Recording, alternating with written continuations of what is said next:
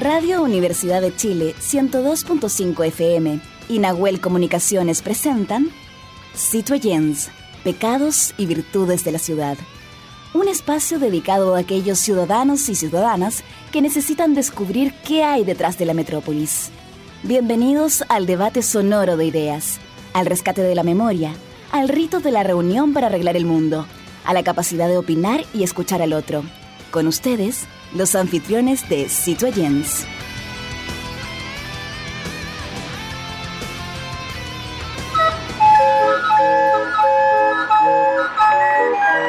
Radio Universidad de Chile y el programa Citoyens, Pecados y Virtudes de la Ciudad presentan Conexión Patrimonial, Sonidos de la Geografía Humana, segunda temporada un microespacio dedicado a valorar nuestros tesoros humanos y sus oficios patrimoniales y que son parte de la memoria viva e histórica de nuestro país. Este proyecto es financiado por el Fondo Nacional de Desarrollo Cultural y las Artes, ámbito regional de financiamiento, convocatoria 2023. Muy buenas noches, queridas amigos y amigas. Una semana más acá en Osito y Online, Pecados y Virtudes de la Ciudad, en Radio Universidad de Chile, la 102.5 FM. Eh, como cada semana, en nuestro programa vamos a empezar con Conexión Patrimonial, nuestro capítulo 18 ¿cierto? donde vamos a poder mostrar oficios patrimoniales bastante hermosos. Eh, hay que agradecer a nuestro equipo que hace posible semana a semana que podamos estar conociendo estos oficios. Productora general, Fabiola Mancilla, producción digital, Matías Carrera, investigación, Igor Lepe, diseño, Ángeles Potorno y sonidos, Camila González y producción periodística, Nosmeli Rodríguez. Y claramente está conectado con nosotros, como siempre, semana a semana, Jaime Lepe Órdenes. ¿Cómo estás, Jaime? Muy bien, eh, un, pequeño veranito de San Juan hoy día, así que algo de solcito. Eh, está acariciando esta ciudad de Valdivia. Sí, hay que recordar que este proyecto está financiado por el Fondo Nacional de Desarrollo Cultural y las Artes Ámbito Regional de Financiamiento Convocatoria 2023. Así que le damos la bienvenida a todos esta semana para conocer Jaime, un oficio que claramente ya acercándonos a estos aires dieciocheros, ¿cierto? Vamos a conversar y vamos a conocer sobre la talabartería. Específicamente vamos a conversar con un talabartero. Eh, uno siempre cuando sale en estas fiestas patrias a dar vueltas por ahí a la fonda o lugares, ¿cierto?, donde hay actividad eh, chilena, encontramos mucha indumentaria WhatsApp. No sé si a ti te ha pasado, Jaime, eso. Vemos los aperos de los caballos, vemos, ¿cierto?, eh, riendas, vemos muchas de estas indumentarias, pero ¿sabemos quién produce esta vestimenta, estos artículos, Jaime? Bueno, eh, hay que señalar, eh, Verónica, yo tengo un pasado de infancia y de adolescencia ahí en la zona Guasa de San Felipe, así que más de alguna vez me subí, ¿no es cierto?, en esas monturas, en los rodeos, cuando era muy, muy pequeño, así que me es muy cercano el, el tema. Así que, y me agrada mucho, además, porque esto es parte de una tradición ancestral, ¿no es cierto?, que tenemos y que eh, muchas veces, tal como dices tú, no tiene eh, un principio, un conocimiento respecto a aquello. Y el origen, fíjate que está entre el mundo árabe y el mundo hispano, o sea, en el periodo andaluz que se llama, y posteriormente, después eh, de la llegada de los españoles a, América, se empieza a socializar con la llegada del caballo, ciertamente, y es en la colonia, ¿no es cierto?, donde los españoles eh, trajeron también este oficio de preparar, arreglar, ¿no es cierto?, modificar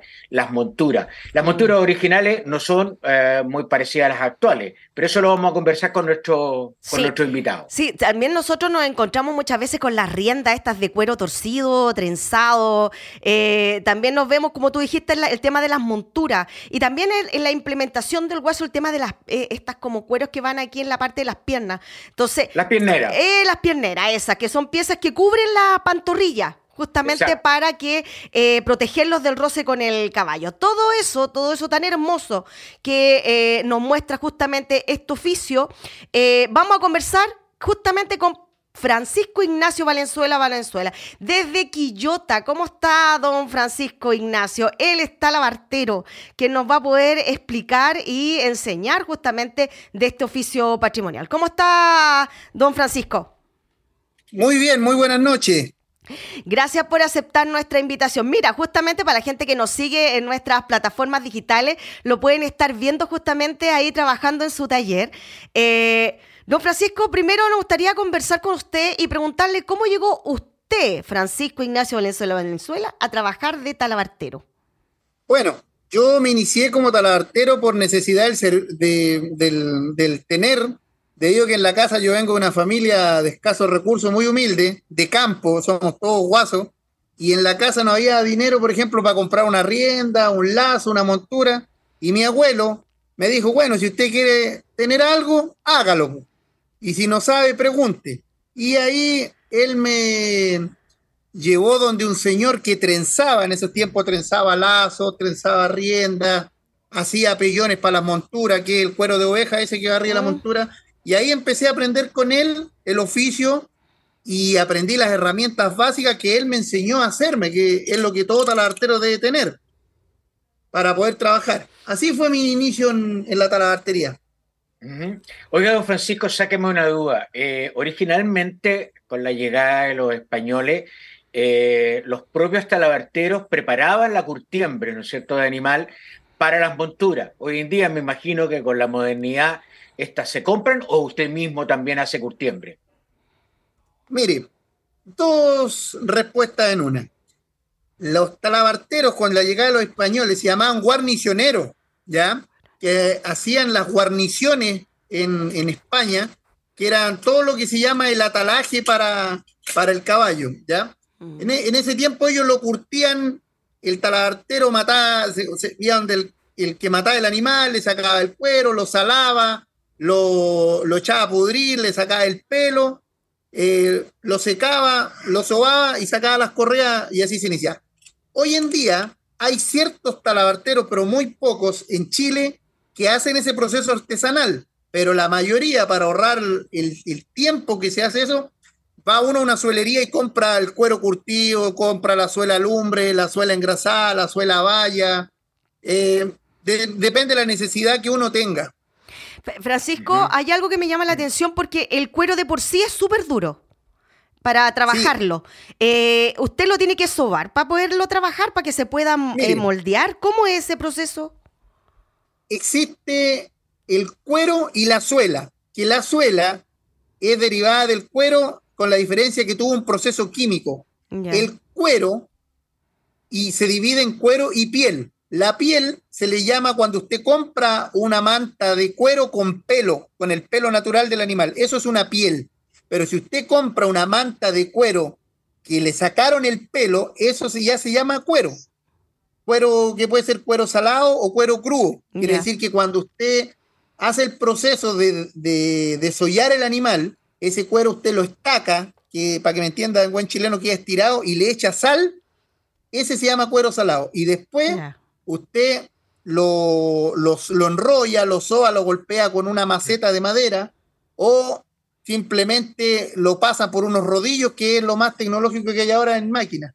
Y ahí se empieza a derivar la, diferencia entre el, cuero, la piel y la suela, que la suela es el cuero que uno lo hace un proceso químico, el cual le da un color según la pigmentación que uno quiera, y el grosor o la densidad de si que se pone más tieso o más blando. Ya. No sé si se explicó sí, sí, sí, sí, se entendió. Mm. Jaime.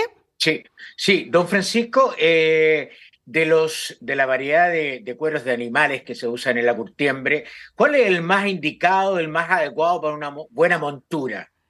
Bueno, para hacer los pellones de la montura, que es la parte donde el jinete se, sienta, eh, se hacen de tres tipos el cuero de oveja normal, que es el que conocemos nosotros que tiene la lana, que existe en color blanco y color negro, el pellón que se hace de cuero de carpincho, que eso es lo que ocupan los futres, los, ya los, los guasos de plata, y también antiguamente había una moda que llegó, no sé, de, de Alemania, tengo entendido, que se hacían los pellones de cuero de ciervo, ¿ya? Pero después con el pasar del tiempo, eh, fueron, eh, todo esto ha ido evolucionando, pero por ejemplo las monturas se dividen en dos, que es la montura del, del arriero, del guaso laciador que va para el cerro, que marcha, no sé, 12 horas montado, que sí o sí ocupa un pellón de cuero de oveja porque es para blandura del asiento del jinete. Y la montura de copa, que es la montura corralera, que es para correr la vaca, que generalmente ocupa un pellón más lujoso, que es el de cuero de ciervo o de cuero de carpincho, que el carpincho es un animal que se, produce en, Argentina en grandes cantidades. Hay un, mm. dentro de lo que estuvimos leyendo, me llamó la atención y por eso lo tengo destacado aquí, eh, que utilizan en algunas ocasiones cuero en su estado natural, totalmente ecológico, sin componentes que alteren su naturaleza. ¿Cuáles son ese tipo de cueros que ustedes ocupan? Sí, mire, por ejemplo, para sacar el tiento, que el tiento es como el hilo de cuero mm. con el que uno hace los bordados de los cinturones, los bordados de las carteras, de las fundas de cortapluma, etcétera. Ese es cuero de chivo, que usted mató el chivo, lo, lo desolló, lo dejó secando al sol, se secó en aproximadamente 5 a 7 días. Usted ese cuero lo echa a podrir en agua a, aproximadamente 8 días, botó el pelo, usted estruja ese cuero, lo estaca de nuevo, le mete la cuchilla o la chaveta y empieza a sacar los corriones, que es el tiento, ¿ya? Y el otro tipo de cuero que se ocupa en estado natural, que los guasos lo, ocupan mucho, es para hacer los lazos, ¿ya? O las jaquimas para pa mansar caballo, que es el cuero del vacuno, que usted hace el mismo proceso. Le saca el pelo a través de la pudrición, que queda en agua, lo pela, lo raspa, lo estira lo máximo que pueda estirarse y saca los corriones que se llaman, que son estas como cuerditas para que se pueda entender para el que no sabe lo que es un corrión y empieza a trenzarlo para hacer un lazo de cuatro corriones, de seis corriones, de ocho. Eh, se pueden hacer haki más que con lo que uno le pone en la cabeza al caballo para dejarlo amarrado por ahí. Bueno, y así un sinfín de, de cosas más que se pueden hacer con el cuero natural. Hartos conceptos que realmente no conocemos, ¿ah, Jaime? Así, es. Sí, oiga, don Francisco, vaya aclarando algunas cosas. Le voy a hacer dos preguntas en una. Primero, la diferencia entre la montura inglesa, que es la que nosotros conocemos para el polo, para la equitación, etcétera, y esta guasa que ya la describimos un poco, que lleva este refuerzo, ¿no es cierto?, de cuero oveja, justamente por la cantidad de horas que está el jinete arriba del, del caballo. Y lo otro, si nos puede ilustrar eh, algunos elementos que ustedes hacen con el cuero, porque está también la huasca, la rienda, la montura, estamos eh, viendo la piernera, etcétera. Hay una serie de elementos. Vamos con las monturas primero. ¿Qué diferencia hay entre una montura la inglesa? La definición entre montura y silla de montar, la palabra montura quiere decir que el hombre que monta, monta apoltronado, como se dice, que va sentado con los estribos más cortos para tener una comodidad dentro del equilibrio al montar, ¿ya? Esa es una montura, que es la que le expliqué que puede ser montura de casco fierro, chapeá, marca Río Bueno que salían antes, que era muy buena silla, muy, perdón, muy buena montura, y la montura de copa, que es de casco de madera, que es forrán cuero cruz, que es para correr la vaca. Y la silla de montar, que se define como silla de salto, silla de estramiento, silla de polo, silla de prueba completa, ¿ya? Es una silla exportada generalmente entre, entre Alemania y eh, el Reino Unido, que son los máximos expositores del polo, ya que se diferencia porque es una silla de cuero curtido liso, ya, y es, es una silla, como dice la palabra, no, uno, ya, uno ya no monta colchonado, sino que monta con la espalda más recta, ya, y el, uno monta más por equilibrio que por fuerza, debido a que como son lisas, yo aquí les voy a mostrar un modelo que tengo, ¿ya? Como son ah, lisa, el jinete muchas veces refala, ¿ya? Claro. Y se ocupa para practicar equitación, por ejemplo, esta parte del, del asiento es más bajo que, por ejemplo, la silla que es para practicar polo, que esta parte de la cabecilla, o el borrén delantero, como se llama, es más alto.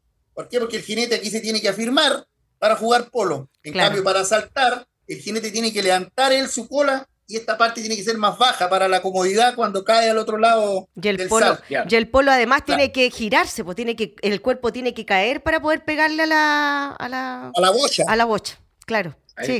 Oiga, sí don Francisco eh, no quiero que se me olvide porque también tengo un pasado hípico. Eh, la silla de montar de los jinetes de la hípica qué diferencia tiene con las anteriores ya la diferencia es enorme debido a que es una silla chiquitita. ¿Ya? Y que el chasis de esa silla lo único que afirma son los estribos para el jinete.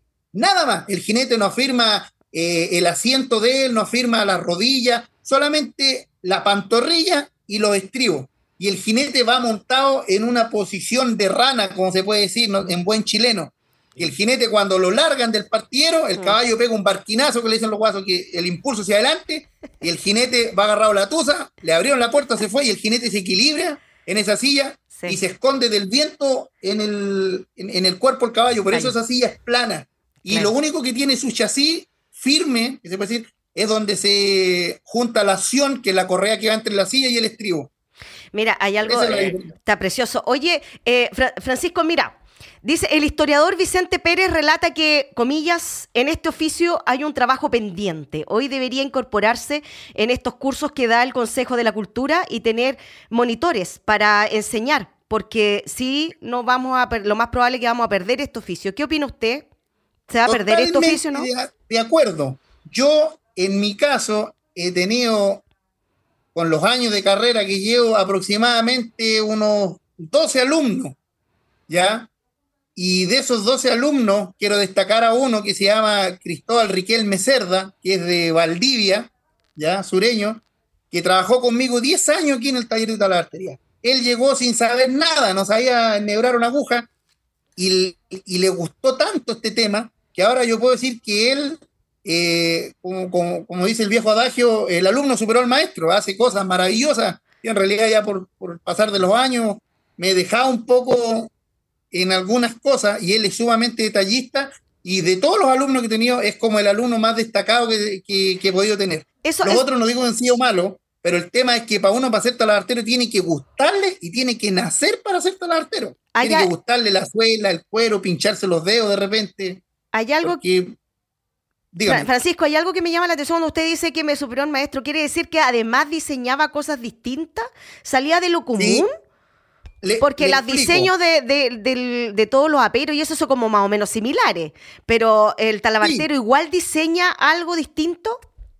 Sí, este, este joven, yo le enseñé, siempre le dije que tenía que destacarse sobre el resto de sus pares. Le digo que, por ejemplo, voy a dar un ejemplo burdo. A mí me traían una funda de pistola modelo Remington, por suponer. Y yo hacía, todo hacía en el mismo modelo común y corriente. Y yo le dije a esta persona un día, ¿sabes qué? Te voy a hacer una funda de pistola que se pueda desenfundar de acción rápida y que tenga más firme y, el seguro y todo el tema. Y yo inventé un modelo y me dijo, ¿cómo hizo usted si no tiene un, no es el mismo patrón o, el mismo molde o plantilla que es lo que ocupamos nosotros los? Le dije, no, pero dije, porque yo tengo que pensar como ingeniero en talabartería, yo tengo que ingeniármela e inventar que esa funda de pistola me la pueda poner abajo el brazo, me la pueda poner en el cinto, me la pueda poner en la pierna. Eh, fue un ejemplo burdo que le di. Y este alumno, don Cristóbal Riquelme Cerda, empezó a ver cositas chiquititas como por ejemplo la funda de pistola, la funda de cuchillo, la funda de corvo, la funda de puñales. Y yo le dije, oye, pero intenta hacerlo con otras cosas. Y se metió en el tema de la recreación histórica de la guerra del Pacífico y empezó a ver fotos de historia de cómo usaban los soldados el corvo, el yatagán, eh, qué sé yo. Y él empezó a replicar eso y de repente, como no habían datos donde estudiarlo, él empezó a sacar medidas técnicas al ojo en la foto y empezó a decir, oye, pero esto quizás iba así, esto quizás iba así, y empezó a, innovar. Bueno, y él, después de, innovar mucho en, atalaje de, de, recreación histórica de la Guerra del Pacífico, un día lo contactaron desde Europa y empezó a replicar atalaje de soldados de la Segunda Guerra Mundial. Mira. Con sus cargadores, con su fondo de pistola, con sus vainas para los sables, con los tiros, todo eso. y él en realidad ha hecho cosas maravillosas que yo, si no me hubiera mostrado a alguien una plantilla, no lo hago. Pero a él le salió de su mente, o sea, no tuvo una plantilla que la puso arriba del cuero, cortó y pegó y cosió, sino que él es innato eso en él. Por eso siempre lo destaco a él. Perfecto. Mm. Jaime, si tú te das cuenta, mira lo que eh, Francisco tiene atrás. ¿Te das cuenta? Me parece que atrás mm. tiene todos sus implementos. Herramientas. Todas sus herramientas. Sí, claro. Oiga, don Francisco, eh, ¿de qué manera o cómo usted lo afectó, uno, la industrialización por el trabajo artesanal, la pandemia, también por otro lado, que imagino que, y también, ¿por qué no? Si a usted le ha afectado esto, eh, hay grupos, ¿no es cierto?, animalistas que han ido luchando contra el tema del rodeo, que es una de las grandes entradas. ¿Cómo le han afectado estos tres elementos en su oficio? Partamos del último punto que dijo usted de los animalistas. Ha sido algo terrible porque muchas veces la gente, al, ser, disculpando la palabra, ignorante, al no leer, al no estudiar, eh, hace juicios sobre cosas que no sabe, ¿ya? Porque realmente ellos quieren acabar con el rodeo, quieren acabar con las, con las carreras de galgo, con un sinfín de cosas que va atrás de eso, toda una logística tras bambalina, que es el guaso, compra la rienda, compra la montura, manda a trenzar un lazo, una cabeza, y a esa persona que, por ejemplo, tenía una clientela de 100 guasos, un club de guaso completo, eh, se había afectado porque mucha gente donde opina distinto, ya no van 100 guasos a comprarle, o le mandan a hacer cosas, ya van 30. O sea, y eso el talabartero le afecta a su bolsillo y el talabartero le compraba su insumo al, no sé, pues, al, gallo que tenía un matadero. Y yo compraba los cueros en el matadero porque salían más baratos. Ya dejé de comprar 100 cueros y compro 10. ¿Me entiendes? Y todo esto es una cadena que va en retroceso. El tema, pasando al punto de la industrialización, claro, efectivamente la industrialización tiene un lado A y un lado B. El lado A es que afecta mucho al, al artesano, demasiado lo afecta. Pero el lado B es que la industrialización ha ido haciendo maquinarias para hacer más fácil el trabajo del talabartero. Me explico, el talabartero, yo creo que el 95% de sus herramientas son artesanales. Yo estoy hablando de mi fecha hace 20 años atrás. Pero ahora, hoy en día, si nosotros nos metemos a YouTube o vemos tutoriales, hay el 95% de las herramientas te va y las compra gracias a la industrialización, ¿ya? Eso es lo que puedo aportar, según mi opinión personal. Y usted aquí, justamente, Jaime, tomando en consideración lo que estamos viendo ahí, para que la gente también nos siga, nos vea, para que puedan mirar claramente ahí el lugar donde trabajo. ¿Cuál es la herramienta que usted más utiliza en su trabajo, Francisco? Bueno, la herramienta que más utiliza todo talabartero en, en principal son dos. No sé si se puede ver. Ahí, ahí, ahí, ahí, ahí, ahí, ¿ya? Es la lena punte diamante o espiga, ¿ya? O lena guarnicionera, como le dicen en Europa. ¿Para qué esa? La lena, la lena punzón, ¿ya? Y la lena a crochet.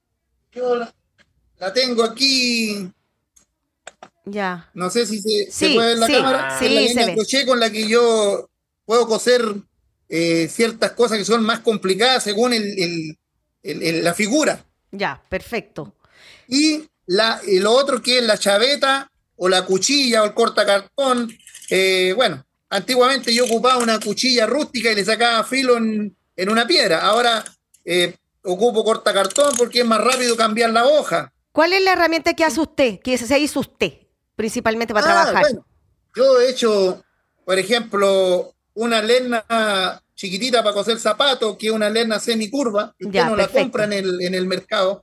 Por ejemplo, he hecho también, tengo los marcadores, ya. un marcador de cuero por ahí, en este minuto justo lo... Perfecto, no se preocupe. Francisco. que, son de asta de, de ciervo, que me regaló un señor en, en Casa Blanca, don Rodolfo Larraín, me regaló una asta de ciervo y yo le hice un corte y la ocupo para marcar el cuero. Perfecto. Oiga, eh, Francisco, díganos dónde lo pueden ubicar a usted, desde, desde Arica Punta Arena. ¿Dónde lo pueden ubicar? ¿Usted tiene algún Instagram? ¿Tiene alguna página web? ¿Dónde? Mire, en realidad tengo mi Facebook, que es Francisco Valenzuela Valenzuela. Eh, si quiere les puedo dejar mi número de contacto. Ya, lo vamos a colocar, no se preocupe. Ya, y mm, ahí en realidad hago cosas a pedido. Ya. Porque por mi trabajo de repente no, no me dedico 100% a trabajar al, al, público, ya soy apatronado, pero por ejemplo a veces me mandan a hacer cosas específicas y las la recibo yo. Ya, perfecto. Ya pues, oiga, Francisco Ignacio Valenzuela Valenzuela, ¿cierto? De Quillota estaba en contacto con nosotros para ver, eh, eh, conversar claramente y conocer el oficio patrimonial del talabartero Jaime. Así que le queremos dar las gracias, ¿cierto? Un abrazo gigante, muchas gracias por aceptar nuestra invitación. Ya nos dejó clarito y sabemos por qué es un oficio patrimonial. Así que un abrazo gigante desde Santiago y desde Valdivia también, que estamos en contacto con Jaime Lepe. Así que muchas gracias, Francisco, por esta eh, conversación. Gracias a ustedes también por reconocernos a nosotros nosotros los talabarteros, que somos pocos los que vamos quedando en Chile. Sí, pues eso, súper súper claro. Muy pocos son los que están quedando y usted está haciendo un aporte porque está capacitando a nuevas generaciones. Ya, nos están tirando la oreja, así que nos vamos a una pausa, Jaime, y volvemos en unos minutitos más. Que estén muy bien. Chao, chao. Eso, chao. volvemos.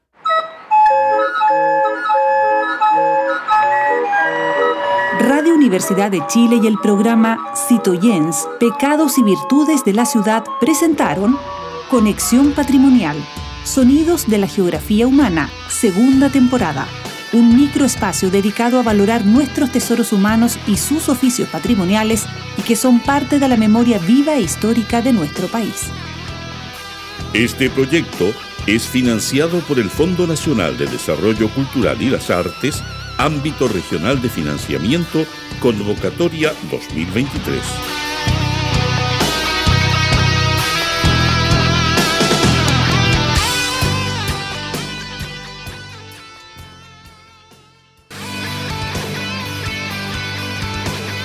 En la Plaza de Abasto todo puede suceder, porque es un lugar de encuentro con las ideas, los mundos y los personajes de la ciudad. Bueno, estábamos de regreso ahí en nuestro Big Bang de la ciudad, ¿cierto? En nuestro programa de Ósito y Live, Pecados y Virtudes de la Ciudad, en Radio Universidad de Chile, la 102.5 FM, la radio que piensa, Jaime. Así es. Eh, bueno, desde Valdivia les envío un saludo nuevamente y un tema muy interesante, ¿eh? muy actual, muy del siglo XXI, muy del el espacio que han ido ganando las lideresas, no solo en el mundo público, sino también en el mundo privado. Y esto tiene que ver justamente con las empresas, Verónica. Sí, Justamente, eh, ¿conoces el programa ejecutivo para empoderar a las mujeres? Hoy día en nuestra Plaza Abasto justamente vamos a poder conversar sobre eso. Eh, según el tercer reporte de indicadores de género en las empresas de Chile, en un mundo financiero chileno, apenas hay un 10,5% de mujeres que están en los directorios, Jaime, y el 21,2% de las gerencias de primera línea cuentan con liderazgo femenino. Mira la, que, es tremenda la diferencia. ¿ah? Así, bueno, esta es una, es una brecha que se viene dando en, eh, varios contextos sociales. ¿ah? Eh, el último informe de la NID del Ministerio de Ciencia señala que no ha aumentado significativamente el ingreso de mujeres científicas también al espacio de la investigación. Y, por cierto, en el mundo de las empresas parece que tampoco hemos avanzado mucho en ese sentido. Por eso que queremos conocer justamente este nuevo programa que está acompañando a las mujeres líderes. Sí, el próximo 4 de octubre se va a dar inicio a Executive Program para directoras de empresas innovadoras que eh, tendrán destacados eh, temáticas, ¿cierto?, que van a generar una vinculación de estas mujeres en diferentes empresas, mujeres profesionales del mundo de la innovación. Dicha actividad está a cargo del Centro de Innovación UC junto a Woman World Up. ¿Está bien? Sí, ya. Ahí vamos a estar con, eh, también junto con el apoyo de Carey y Fundación Chile, eh, quienes realizarán una segunda versión de Executive Program para directoras de empresa innovadora. Mira qué, entretenido, puras mujeres potentes acá. Y vamos a estar conversando y le damos la bienvenida a Carolina Sepúlveda, directora ejecutiva de Woman Board Up, y Andrea Lobos, socia fundadora de Andes IP, directora LED Chile. ¿Así? Y a Chip, a Chipi. A Chipi. Ya, pues estamos aquí con estas chiquillas súper eh, empoderadas, oye, en poder ayudar a nuevas mujeres para que puedan entrar en este mundo eh, de las líderes. Eh, en contexto, estimadas, siempre sabemos que hoy día las mujeres nos cuesta mucho poder avanzar en lugares de directorio, ¿cierto? En lugares de ir creciendo. Y no por un tema que a lo mejor de conocimiento, porque podemos tener un mejor currículum que el varón pero algo pasa en este país bastante conservador y machista en que pareciera que hay otros elementos que juegan en contra de estas elecciones de las mujeres. Carolina, eh, ¿qué las motivó para poder apoyar a otras mujeres y poder entrar en este mundo justamente de, la, de, de ser líderes dentro de sus propios directorios? Bueno, justamente lo que tú dices, nosotros nos dimos cuenta de que había una brecha bastante grande en el ecosistema eh, de líderes mujeres Eh, normalmente las que están ocupando puestos de liderazgo eh, son mujeres que están en una elite y son muy pocas. O sea, uno, ve, por ejemplo, ese 10% que tú mencionabas que hemos ido avanzando, ¿cierto? Pero normalmente son, incluso se van repitiendo la cantidad de mujeres en los distintos directorios. Entonces son muy pocas. Entonces nosotros nos dimos cuenta de que eh, efectivamente eh, necesitábamos empujar em, este tipo de liderazgo porque además que nosotros creemos que el hecho de incorporar nuevas mujeres abre nuevas oportunidades para las empresas y para la sociedad en general. Mm. Entonces, em, y, lo que nos dicen siempre es, sí, ustedes tienen los conocimientos, pero no tienen la experiencia. Entonces, eh, nosotras eran éramos puras mujeres eh, vinculadas, somos puras mujeres vinculadas al, mundo de la innovación de distintos, de distintos ámbitos. Una emprendedora, las que, la fundadora, otra venía del mundo de las universidades, otra de la gran empresa y yo particularmente del mundo público. Y, y dijimos, ¿por qué no abordamos las empresas innovadoras que están naciendo? Y empezamos a impulsar que tengan buenos gobiernos corporativos con eh, equidad de género, con diversidad, de manera de impulsar la innovación en el país y de esa manera generar el millaje necesario para también abordar eh, eh, cargos en empresas más grandes. Perfecto. Jaime. Mm. Sí, Andrea, ¿qué hace que este programa sea distinto desde el punto de vista metodológico, desde el punto de vista de la incubación, del acompañamiento, de las mentorías. ¿Qué hace que sea tan especial? Hola Jaime, buenas noches. Eh, mira, eh, yo como egresada del programa, ya de la primera generación del año pasado, la verdad es que me llevé una sorpresa demasiado positiva en términos de, de, todo lo que es el programa. Porque si bien eh, básicamente este programa está indicado para promover dos, grandes ejes. Uno es generar las competencias, ¿cierto?, en mujeres para ser eh, parte de directorios de empresa con una fuerte componente, como decía Carolina, de empresas innovadoras de base científico-tecnológica. Y, por supuesto, todas queremos adquirir competencias, conocimientos dentro del programa formativo. Para eso, ¿cierto?, el programa está diseñado para partir, ¿cierto?, por módulos que nos enseñan eh, temas importantes de liderazgo, el liderazgo femenino y después, por supuesto, tiene todo el programa orientado hacia distintas, distintos, digamos, eh, conocimientos muy importantes para lo que es generar estas competencias. Yo te diría que también lo más valioso que, genera este programa es una red de apoyo, es este networking que necesitamos las mujeres profesionales para poder de alguna forma apoyarnos en este camino que no es fácil, ¿cierto? De asumir liderazgo, de poder de alguna forma seguir conectadas en el mundo profesional y poder apoyarnos entre nosotras. Y esa red, una vez que uno la genera con sus compañeras de curso y también, ¿cierto?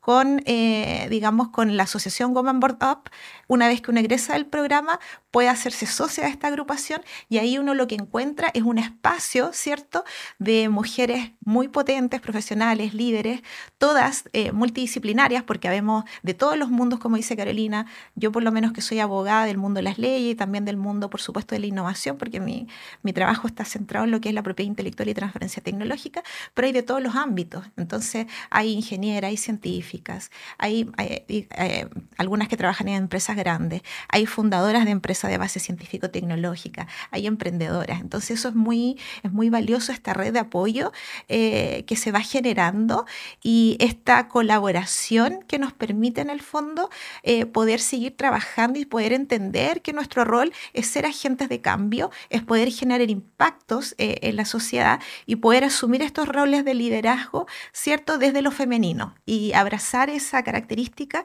¿cierto? Para efectos de poder contribuir a, los directorios y a la organización en que estemos participando. Carolina, eh, me llama la atención justamente el hecho de trabajar, siempre es como súper importante podernos apoyar entre las féminas, ¿cierto? De poder posicionarnos desde un punto de vista, desde el discurso de, del feminismo y mejorar, porque están todos los estudios claros en que dicen que habiendo mujeres en los directorios, las empresas tienen, cambian, ¿cierto? Es súper está claro eso. Pero ¿qué pasa? Eh, a lo mejor eso puede darse, creo yo, no sé si estaré bien o no, en estas empresas innovadoras, estas empresas nuevas que están emergiendo con estos pensamientos pensamientos nuevos. ¿Qué pasa con las que ya están? ¿Qué pasa con las que existen donde los directorios están estos señores sentados como en una mesa gigante, ¿cierto? Con un respaldo grandote, que están como súper elevados y que no dejan a esta mujer seguir creciendo, como que la, la paran, siendo que nosotros podemos estar capacitadas, siendo que nosotros nos pueden ir a estos famosos acompañamientos, pero ¿qué podemos hacer para que esa conducta o ese pensamiento de estos señores que están sentados acá arriba puedan cambiar? Bueno, eh, es súper importante eh, el, generar redes y puentes. O sea, nosotros nos dimos cuenta este primer año, llevamos un año y medio, que, claro, estábamos, eh, primero, generar la red ya era un desafío, porque, bueno, está estudiado que las mujeres em, tenemos redes, pero mucho más acotas que los hombres. Los hombres tienen redes mucho más amplias. nosotros tenemos redes que las ocupamos más para temas emocionales y de contención y los hombres tienen más, las tienen más amplias y las utilizan más a nivel profesional y las utilizan con mucha mayor destreza. Entonces, primero nosotros quisimos formar una red y, y, empezamos a ocuparla. Y yo siempre digo que la buena noticia es que es mucho más difícil tener una red acotada y fundar lo emocional, porque es más difícil generar ese vínculo. Por lo tanto, nosotros las mujeres es mucho más fácil tener las dos redes. Y la verdad es que eso ha pasado. Tenemos esta gran red que nos permite usarla para todo. O sea, mm. realmente no nos importa que sea para profesional, de repente pedimos un consejo, incluso para, temas em, emocionales, etc. Bueno, primero generamos esta red y después nos hemos dado cuenta que teníamos que tener puentes. Puentes con hombres. De hecho, este año, eh, el 8 de marzo, que, fue el Día de la Mujer, ¿cierto? Y, fue nuestro primer aniversario, e incorporamos a los primeros hombres asociados y que son personas que están en, en el mundo de la industria y eh, para generar en el fondo una conversación respecto de lo que significa tener mujeres, que esto no es un favor.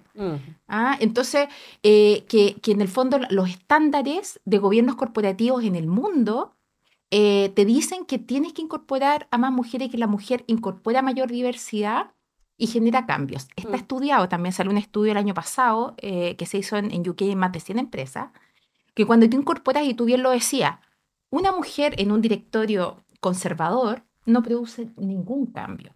Si incorporas dos, se empiezan a producir los primeros cambios importantes dentro de la empresa, pero cuando incorporas tres, se producen transformaciones profundas y positivas en la empresa y eso está medido. Entonces, en el fondo, nosotros lo que queríamos hacer es tender estos puentes y lo, estamos haciendo con, con, hombres y con, con gente del ecosistema para promover estas buenas prácticas de gobiernos corporativos. Hay algo, Andrea, que, Jaime, perdóname que, antes se me vaya la idea. Andrea, eh, en el caso tuyo, cuando al principio Carolina hablaba de que muchas veces nos dejaban fuera por el tema de experiencia. ¿Ah? ¿Cómo, ¿Cómo, en el caso tuyo, cómo lo hiciste? ¿Cómo has revertido ese tema de falta de experiencia que a lo mejor en algún minuto te pueden decir, no, usted tendrá un muy buen currículum, pero le falta experiencia? ¿Cómo se puede revertir eso? Mira, en el caso mío, por lo menos por mi experiencia personal, lo que, lo que yo soy fundadora de estudios jurídicos, fundadora de empresa.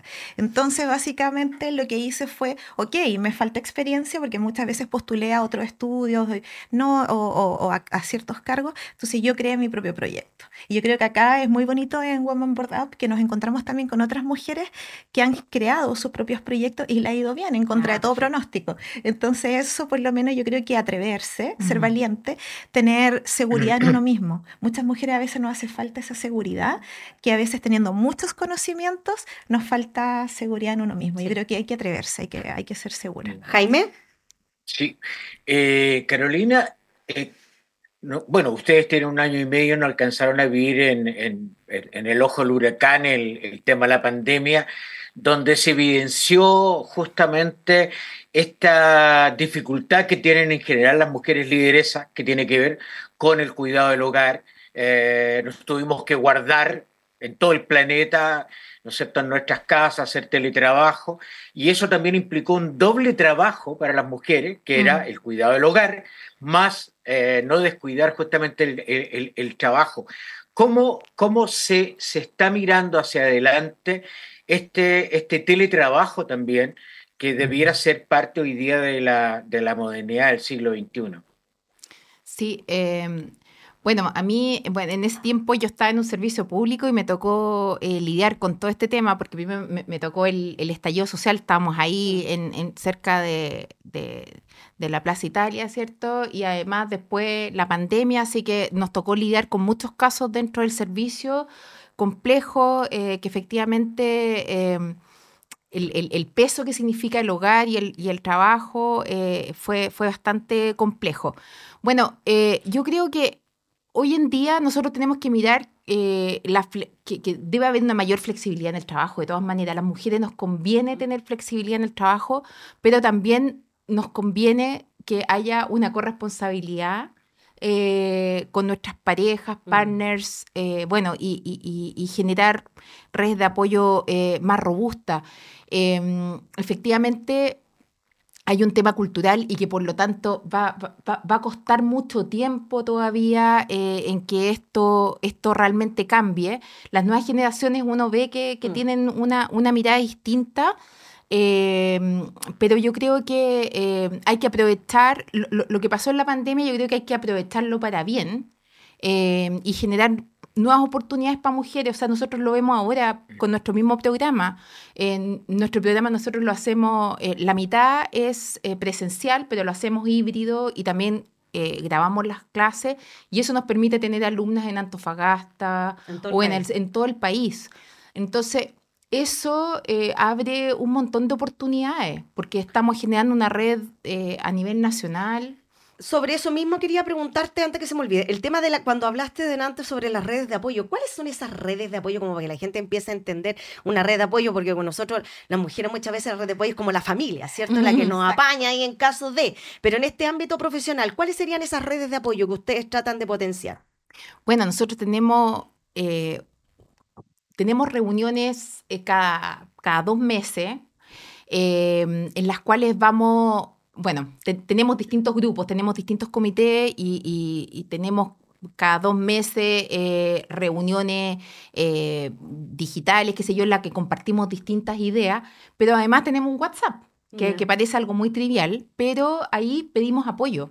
O sea, por ejemplo, una quiere armar algún seminario, invita a otra, eh, sale alguna oportunidad laboral, invita a, alguna de las que son partes de la asociación, eh, se han generado, eh, yo te digo, más de 100 oportunidades que estamos viviendo ahora entre nosotras mismas o o, se piden, al, al, alguna tiene duda y pregunta quién sabe este tema y se comunican eh, eh, a través de bilateralmente. Entonces, eh, es, es, un apoyo y es, como te digo, o sea, cuando yo te digo eh, generamos una red y nos apoyamos para todo, en, en este WhatsApp nadie eh, tiene ningún prejuicio de, de, preguntar cualquier cosa. Ah, ya, perfecto. Hay algo que me llama, Jaime, ¿sabes qué? El tema de cuando las mujeres se juntan, ¿cierto? Y tratan de apoyarse entre una y otra, aparecen N cosas. Pues, sí. En medio de, no solamente del ámbito profesional, también desde el punto de vista eh, sentimental. Sí. Pero aquí hay algo que quiero que dejar bien en claro. Este proyecto, este es este programa. No es solamente para las mujeres que ya están insertas en el ámbito de la no. empresa y que quieran a lo mejor eh, escalar en el ámbito del liderazgo, sino también es para cualquier mujer que quiera capacitarse en esta área. Claro, exactamente. Eh, cualquier mujer, normalmente son mujeres que tienen algún vínculo con la innovación de pero como decía Andrea, de distintos ámbitos. O sea, tenemos yeah. gente de empresas financieras, del mundo de la minería, de la, de la biotecnología, del sector público, privado. Y emprendimiento como lo tiene Andrea. claro, exactamente. Entonces, nosotros eh, estamos vinculadas también con empresas mm. y las empresas nos van diciendo si van necesitando directoras y ahí nosotros buscamos entre nuestras asociadas. Ah, mira, ya. También, ya, también. Ya. Y también generamos un acompañamiento. O sea, en este proceso también hay dudas o de repente eh, pasa que eh, eh, la empresa es de un sector determinado, que es técnico y que, y que, hay dudas respecto a la toma de decisiones, también somos eh, un, un lugar en el cual se pueden comentar esas cosas en un ambiente de confianza y de seguridad. Qué entretenido. Jaime. Uh -huh. Andrea, eh, el integrarse a este programa, para la gente que nos está escuchando y nos está viendo, ¿tiene eh, algún perfil determinado? ¿Tiene algún costo determinado? ¿Cómo, ¿Cómo se logra ser parte de este programa? Sí, Bueno, de hecho, ahora mismo estamos haciendo el lanzamiento de nuestra segunda generación y eh, tenemos un brochure que podemos compartirle eh, efectivamente, como decía la Carola acá, la, idea es que podamos participar y promover la diversidad no solo a nivel eh, cierto de, género, sino también de regiones. Entonces, es un programa que pueden participar también de manera remota y hemos tenido muchas compañeras egresadas de la primera generación que eran de distintas regiones. Y sí, efectivamente tiene, tiene un costo que yo creo que vale la pena. Eh, digamos, de todas maneras, muy valioso ser mm. parte de esta red y como características yo creo que acá lo importante es que eh. Eh, que seamos mujeres que queramos asumir roles o que queramos de alguna forma em, aprender más y generar esta y ser parte de una red de mujeres que quieren promover un cambio. Eh, siempre es cierto y está estudiado que la resistencia al cambio existe cuando el cambio es para peor. Pero lo que nosotros promovemos es que el cambio de incorporar a las mujeres en los directorios de empresa es un cambio para mejor. Y yo creo que eso es un trabajo que es en conjunto con los hombres, como decía la Carola, y hay que tender esos puentes, porque aquí todos vamos a ganar, nadie va a perder nada. Bueno, la idea también es que motivar también a que los sueldos se equiparen, ¿ah? Exacto. Como metiendo el dedo en la llaga, ¿cierto? Eh, lo otro, una consulta, eh, Caro, desde Caro, súper pato, así como súper amiga. Ah, eh, las mujeres o los varones, el concepto del líder versus liderazgo. ¿Cómo podríamos explicarlo ahí? ¿Nosotros nacemos líderes o nos formamos como liderazgo? ¿Cómo es ese tema? ¿Cómo lo podemos explicar para que la gente lo pueda entender? Todos podemos llegar a ser líderes. O sea, estos son herramientas que se van, se van adquiriendo, se van aprendiendo eh, en la medida que uno vaya teniendo experiencia.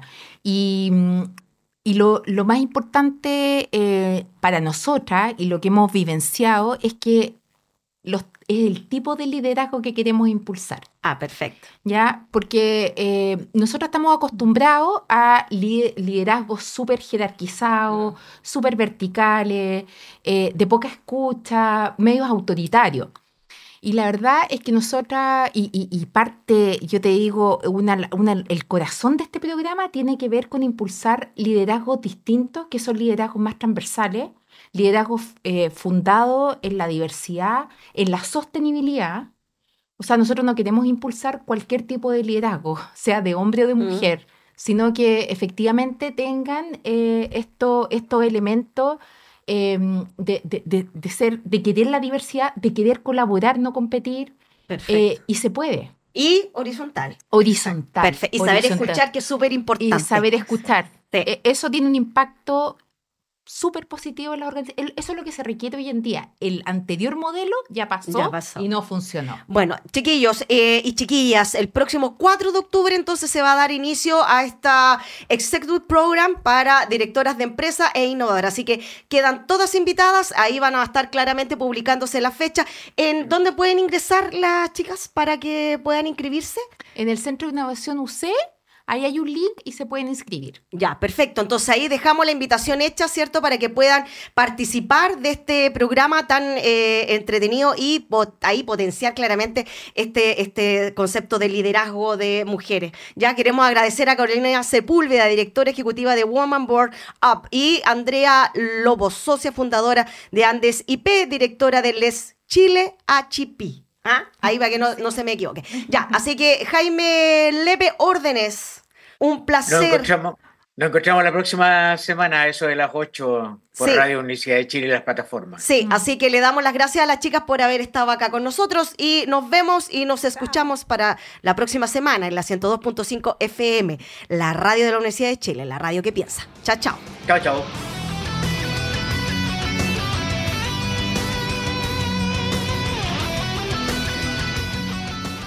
Radio Universidad de Chile 102.5 FM y Nahuel Comunicaciones presentaron Citoyens, Pecados y Virtudes de la Ciudad.